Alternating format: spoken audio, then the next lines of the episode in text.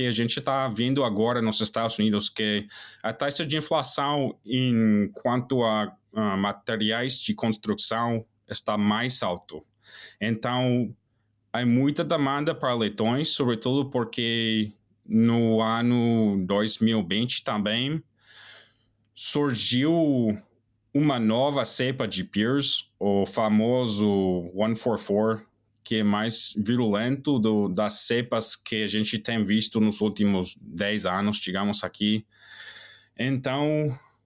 com a crise de, da, da pandemia, junto com essa cepa de peers, na minha opinião, um, sacou, digamos, 5% dos leitões do país inteiro, da, do mercado. Um, e agora, ou seja, existe demanda para produzir mais leitões, mas o custo de construir uma granja nova é tão alta como a, a, a taxa de, de inflação que a gente tem, que quase não há construção ainda de, de instalações novas.